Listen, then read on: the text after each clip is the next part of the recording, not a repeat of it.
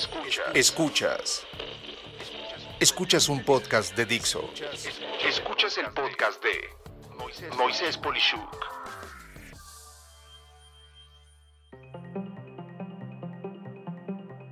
Digital o manual, pero por favor, no ambos. Vivimos emocionantes cambios por contar con increíbles sistemas digitales, pero sobre todo con la digitalización de documentos delicados que ya no es necesario tener en papel. Lo malo de esto es que en vez de gastar menos papel, ahora se gasta simplemente de manera diferente. Por ejemplo, cuando se hace una factura electrónica. Antes, por decir, en un establecimiento, en un estacionamiento, etcétera, dabas el, boleto y casi siempre a mano o en su defecto por un sistema muy elemental, te daban una factura impresa en papel. Llega tiempo después la factura electrónica y en vez de que todo sea digital, ahora la mayoría te da un papel nuevo donde apuntan a mano lo que tienes que hacer para obtener tu factura. Por su parte, ellos generan otro papel para dar de alta el boleto y monto autorizado.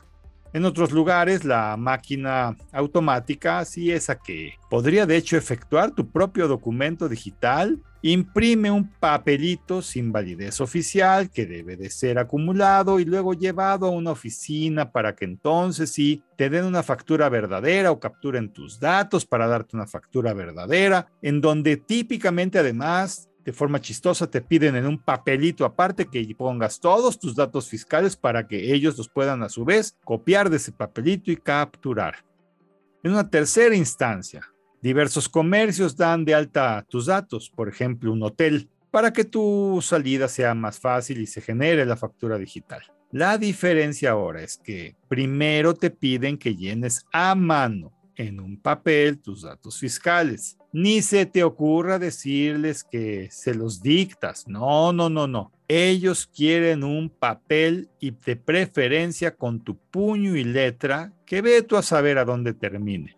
A tu salida te dan impreso un consumo de gastos para que tú los revises, sí, en papel, y muchas veces la factura digital que ya te mandaron efectivamente digitalmente, pero además tuvieron entre comillas la cortesía de imprimírtela para que tú puedas gozar de ese papel punto y aparte, aparte de lo que sería descargar el mensaje que probablemente te mandaron con todos los documentos eh, digitales de tu factura.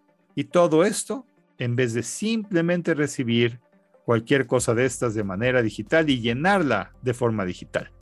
Bueno, entonces, ¿por qué pasa todo esto? Mi opinión, la respuesta más clara para mí, los procesos digitales ya están allí pero la mente digital está muy lejos de allí aún. ¿No me crees? Ok, ve en tu lugar de trabajo cuántas personas usan computadoras, tabletas, teléfonos inteligentes, lo que tú quieras.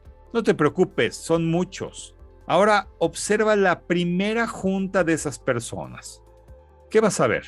Un universo de personas que anotan en un cuadernito. Sí, más papel, todos los pormenores de la reunión. En su computadora tal vez solo lleguen a verificar su correo, su red social o algo en internet eh, que era interesante para la reunión, si acaso, pero no van a anotar en sus computadoras sus notas personales o como se les quiera llamar, porque según esto, en el cuaderno encuentran la información más fácil. ¿De verdad? Yo no creo que nadie le gane al motor de búsqueda de cualquier equipo de hoy en día cuando se trata de encontrar cualquier cosa en tus anotaciones si éstas llegan a estar de forma digital. En esencia, todo esto tiene al enemigo más difícil de vencer enfrente. Se llama la curva de aprendizaje. Esto es, la capacidad de poder dominar una forma de trabajar que insiste en decirnos que no tenemos que usar el papel, pero cada vez con mayor facilidad está pasando lo contrario. ¿Qué hacemos entonces? Mira, Mi opinión es dejar el papel para los casos en los que de verdad se necesite y siempre cuestionar si no es mejor tener todo de manera tal en la que no se requiera disponer de documentos que son, por así decirlo, solo auxiliares. No hay pretexto que valga lo suficiente como para combinar el mundo manual con el mundo digital. Mi conclusión es muy sencilla. Si se requiere apuntar cualquier cosa en un papel cuando un proceso de origen es digital, realmente es porque o se quiere dar espacio a la corrupción o se debe de justificar equivocadamente la necesidad de una persona a puesto laboral o simplemente se desea que algo sea realmente ineficiente. Es muy importante que lo digital permanezca digital y que ante cualquier necesidad de hacer algo manual cuestionemos mejor el uso de inteligencia artificial o algo similar antes de retroceder de forma ineficiente en la productividad. ¿No lo crees? Soy Moisés Polishuk y agradezco que me hayas escuchado. Hasta la próxima.